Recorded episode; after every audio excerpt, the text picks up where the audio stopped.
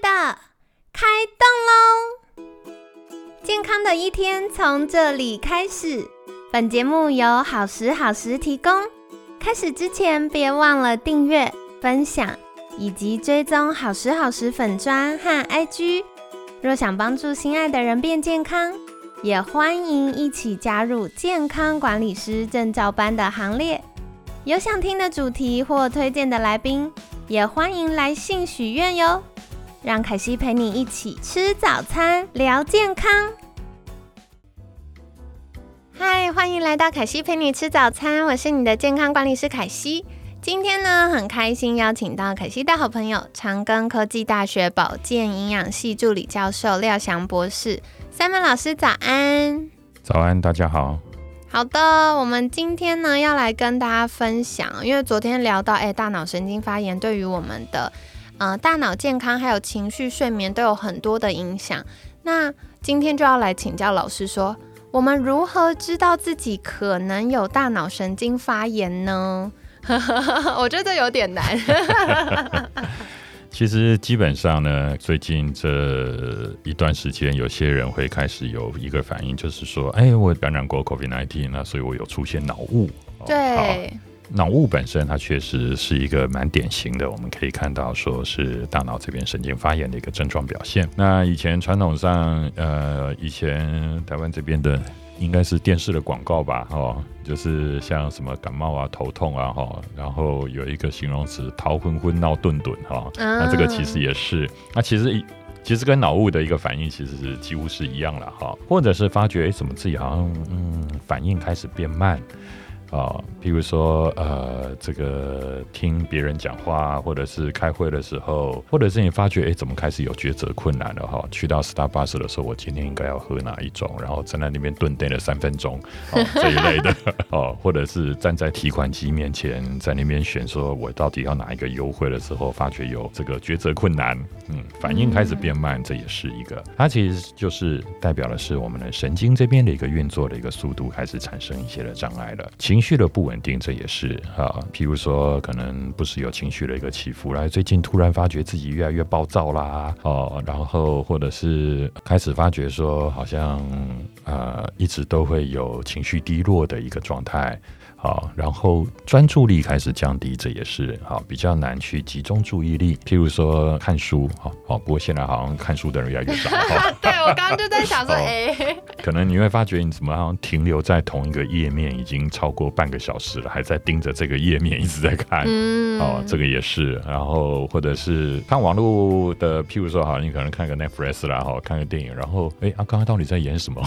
对对 哦，好像完全没有进来。那当然，如果我们只是休闲娱乐，我们可能不会去注意到这些啊。然后，但是可能有些人他们所感觉到的是一些比较具体的一个症状，譬如说偏头痛啦这些的一个问题。那这个可能也是一个征兆。呃，我们讲的这些征兆或者是症状的一个表现哈，它并不一定就相等于大脑神经发炎了哈。我们只能说这个是一个呃可能的一个症状的一个表现，这是值得我们来去注意的。那当然。会来去产生我们刚刚前面所说的这些问题，也可能会有其他的一些原因存在，所以这个就是我们还是要有专业的一个医疗这边来去进行啊，不管是检测评估，或者是有一些其他的一些的呃这个评估的一个方式，真正来去帮助我们做好这里面的一个鉴别的一个诊断。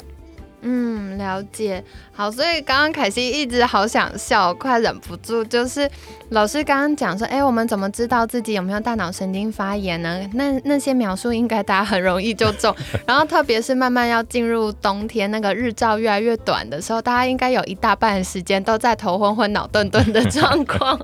对，所以不过我觉得很好，是刚老师有提到，现在有一些医学上的鉴别诊断是可以协助我们的，对不对？是，当然，呃，我们从如果说到比较高阶的影像的一个检查，这可以帮助我们来去看到一些的一个状况。但是，一些像高阶的一个影像来讲的话，它其实可能会是在我们状况真的都已经到比较严重的的时候，它才有比较显著一点的表现。嗯譬如说啊，整个大脑都已经缩水了哦，它的沟纹都已经变深了，啊这个已经蛮严重的，应该是已经蛮严重的阿兹海默症的一个问题了。然后这个时候口令都不会糊啊哦。嗯 在这之前的话，可能有一些是我们必须要去评估的，包含了从它的风险方面的一个因子，或者是说呢，因为我们既然是说是大脑的一个神经发炎嘛，有没有一些的发炎指标是可以帮助我们来去看？譬如说有几个我们常用的的一些发炎的指标，譬如说像这个 ESR 啦，或者是像 HSCRP 这一类的一个发炎指标，这个其实都可以提供一定程度的一个参考。像比如说 I factor 这一类的，有一些微量的一个营养素，这我们是知道是说它对于我们神经方面的一个运作是很重要的。比如说铜，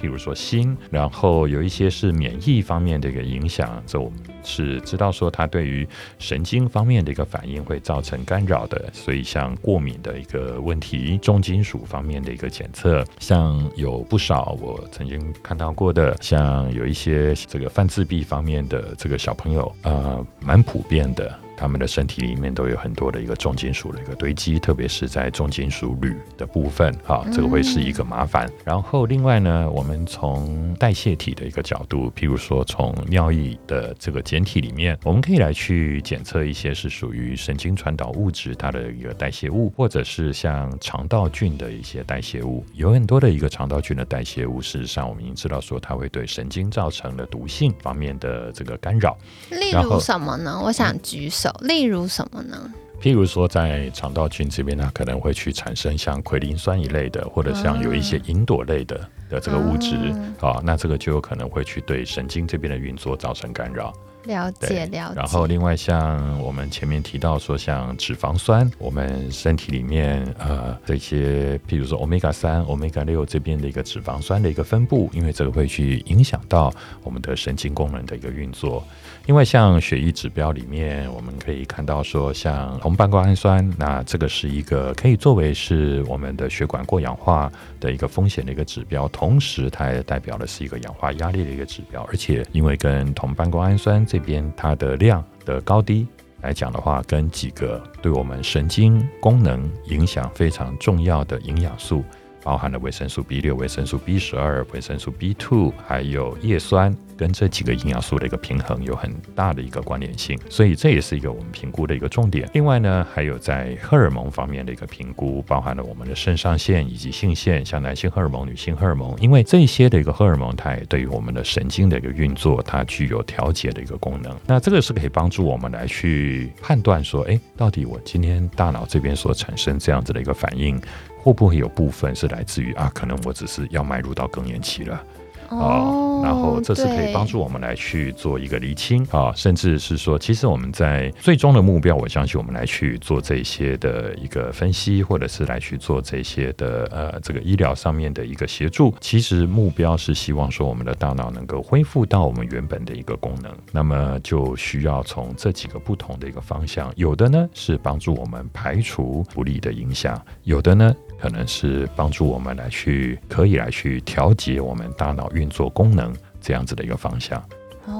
哦，所以其实真正要做哪些检查，还是需要进一步评估。因为刚刚老师有提到很多的面相，嗯那不同的状况跟不同的年纪、不同性别，可能他需要的不太一样。是的，呃，特别是我们大脑这边的一个运作，其实呃性别上面是有蛮大的差异的。想听想听，举手。哦，这个就说来话长。对，因为其实我们从大脑神经传导物质还有它的接受体这边的分布来讲的话，其实就可以来去看得到说，确实在男性和女性的这个身上，我们在神经方面的一个功能表现嗯是有蛮显著的差异的。其实男女性从大脑结构就已经开始有一点点呃，差异。结构上面可能没有那么的显著，但是我们可以从它的神经传导物质的接受体上面啊可以来去看得出来，因为从它的分布的量，还有不同的荷尔蒙，它对于因为男性和女性身上的一个荷尔蒙还是有很大的一个差异嘛。是。那这些荷尔蒙，它对于我们神经的一个运作上面所产生的影响也会有不同。所以像譬如说，以对于譬如说乙烯胆碱好了，嗯乙烯胆碱的话，可能对于女性这边它的表现就会比较显著一点，哦，就是会更多一点，好，对然后血清素的话是都有，但是呢，它在不同类型的这个的这个神经细胞上面的一个分布也会有差异。哦，这个详细的来讲的话会比较复杂一点了，但是欢迎大家们至做少进一是可以步功看到能医学进修。没有，至少我们可以看到是说，确实它有分布上面的一个差异的。了解了解，嗯好的，所以谢谢老师帮我们做相关的介绍哦。接下来大大家就会想要知道，哎，万一我踩雷了，可以怎么排除呢？然后我看到老师写的笔记，我笑疯，该怎么办就怎么办，因为太多就说这真的是。很复杂嘛，那就啊看到底发生了什么样问题嘛。哦，嗯假设我们可以看到说，哎，确实可能肠道菌这边有一些的影响，那我们可能就必须要从，因为既然是跟肠道菌丛有关，当然从饮食方面的一个调整就要开始了。然后也包含了，也许需要有一些不同的一个的一个菌虫来去做一个呃，在一个短时间之内先做一些的一个介入，这可能是会有一些的影响的。然后也牵涉到，因为肠道菌虫这边它可能产生的影响，包含了它可能把我们食物当中的一些的营养成分，譬如说某些啊、像譬如说属于芳香族类这一类的一个氨基酸，它有代谢成啊、一些不好的物质。那这样的话，我们可能就要从菌种，甚至要从食物的这个组成这边来去思考了。哦，所以这个只是我们先去看到说啊，如果是啊确实有肠道菌丛这边的一个影响的话，那如果说是呃这个哦，譬如说我们看到说，诶，它有蛮高的一个重金属的一个负荷，那我们可能就要来去思考说，我们怎么样可以把这类重金属排出去？因为如果我们没有把这些风险的因子进行排除的话，那我们再怎么样来去针对症状这些来去进行治疗或者是挽救，可能也没有办法真正来去克服它的一个问题。嗯，了解了解，对，所以我才会讲说啊，那就该怎么办就怎么办吧 因。为实在太多元了，好 难，就是哦，或者是营养的一个缺乏，那那该补就得补嘛。不过这个我觉得可以给大家一个信心，我们临床、也不能说临床，尽管是实际在服务客户的时候，我们发现，嗯，有大脑神经发炎相关症状客户。在基础营养补充足够的时候，他其实会有一小段进步，然后那个进步就可以帮助我们去争取解决它这些重大风险的机会。其实应该是说，你如果呃真的能够很精准的抓到说它的问题，然后嗯来去处理的话，其实，在很多时候来讲的话，我们可以看到正面的反应的比例都还蛮高的。嗯，而且它并不是一个不能解决的一个问题。对，而且进步的速度可能比大家预期的快。因为从营养补充，如果它的呃给的营养是精准而且足量的话，其实它的进步速度是很快的。体。感上，但我觉得我们健康不就是这样嘛？就是体感上觉得有舒服一点，我们就会有多一点力量。那我觉得在这边，凯西可以给大家一个小帮忙的地方是，嗯、因为我们康心监管学院的监管师可以帮助大家做一对一的监管师咨询。或者是我们有跟日本的失智症药厂合作，那他们在台湾有使用这个脑龄检测，那可以第一阶段去分辨，哎，你是不是真的严重到需要去就医呢？还是呃，你其实是健康宝宝，没有什么问题，然后需要多吃营养、多休息、多放松。那这个鉴别度是高的，因为连教学医院的医师都在使用。所以如果大家有需要的话，可以再留意一下我们节目的那个官方赖账号。那大家加入官方赖账号的时候，可以打说，哎，你需要监管师咨询，还是需要脑龄检测？那我们监管师会再协助大家。好，所以总而言之，我觉得在十月份跟大家分享这个大脑神经发炎的议题，不是为了吓疯你们，就是我觉得这件事真的很重要。然后很多听众朋友们常年在吃可能嗯安眠药啊、身心科的药啊。嗯，可是找不到一个根治的方法，那或许这就是我们可以参考看看，找到一些诶健康的蛛丝马迹，进而去解决它的策略。所以呢，因为其实神经方面这些的问题来讲的话，其实我们发觉是病视感本身其实是非常重要的。啊、真的，那么这个病视感呢，其实有些时候不只是个案自己本身，也包含了他们身边照顾他们的家人。嗯，因为特别是这些方面的一个状况问题，举例来讲，如果我们说比较严重一点好了，譬如说失智症好了，对。它其实就是一个疾病，但是我们发觉，其实很多的，特别是可能身边的照顾者或者是家人，他们可能并没有那样子的一个认知，说啊，这个是一个疾病，他并不是一个健康正常的人。像譬如说啊，假设我们今天是骨折，那我们很清楚看到说，哦，那就是骨头有问题啊。假设我们今天是啊，譬如说肝脏这边长肿瘤好了，我们很清楚看到说，哦，那就是有一个肿瘤在那边。但是因为脑部这边的状况我们看不到摸不到，那它表现出来的就是在可能是行为或者是认知上面的异常，这个依然是一个异常疾病的一个状态。但是对于很多可能他身边的朋友或家人来讲，他们并因为并没有看到一个我们传统上对于疾病上面觉得说有那种病痛啊的一个表现，所以就不会觉得说，哎，他是真的是有状况或者是有疾病的一个问题。所以这个是经常我们会碰到说他在治疗上面的，不管是他的持续性。或者是他的接受度上面，有些时候会碰到障碍的一个原因。所以，其实所谓的病视感本身，我想不是只有个案自己而已，也包含了他的身边的人。他们必须要能够去很清楚的有这样子的一个认知，说好，现在发生这个问题，它并不是一个我们身体身心正常的一个状态，所以现在是在一个疾病的一个状态。那我们应该要去针对这个问题来去。做积极的处理，必须要先有这样子的一个认知。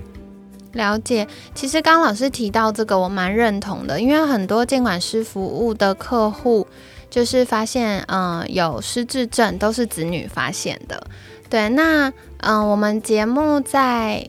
年初。应该是今年年初吧。糟糕，对不起，凯西也失职。就是我们有讲过，呃，有邀请过徐文俊医师来分享失智症的专题。那凯西再请剪辑师帮忙把我们的那个当时受访的内容放到我们节目资讯栏。如果你怀疑长辈有失智症的状况，那都可以再回去收听。那我觉得很长，大家对失智症的认知就是，呃，会忘东忘西。但一开始，大部分优先被子女发现的是，呃，可能情绪明显的改变，然后或者是突然变得很固执、不讲道理，或者是作息日夜颠倒。那这些都是大家可以关心一下长辈是不是有这些状况。如果有的话，可能就要开始思考是不是要就医跟做评估。那及早发现可以及早预防，而且失智症有个好处是，如果他在失智症前期或一期，他还是有机会可逆的。所以就跟大家分享一下喽。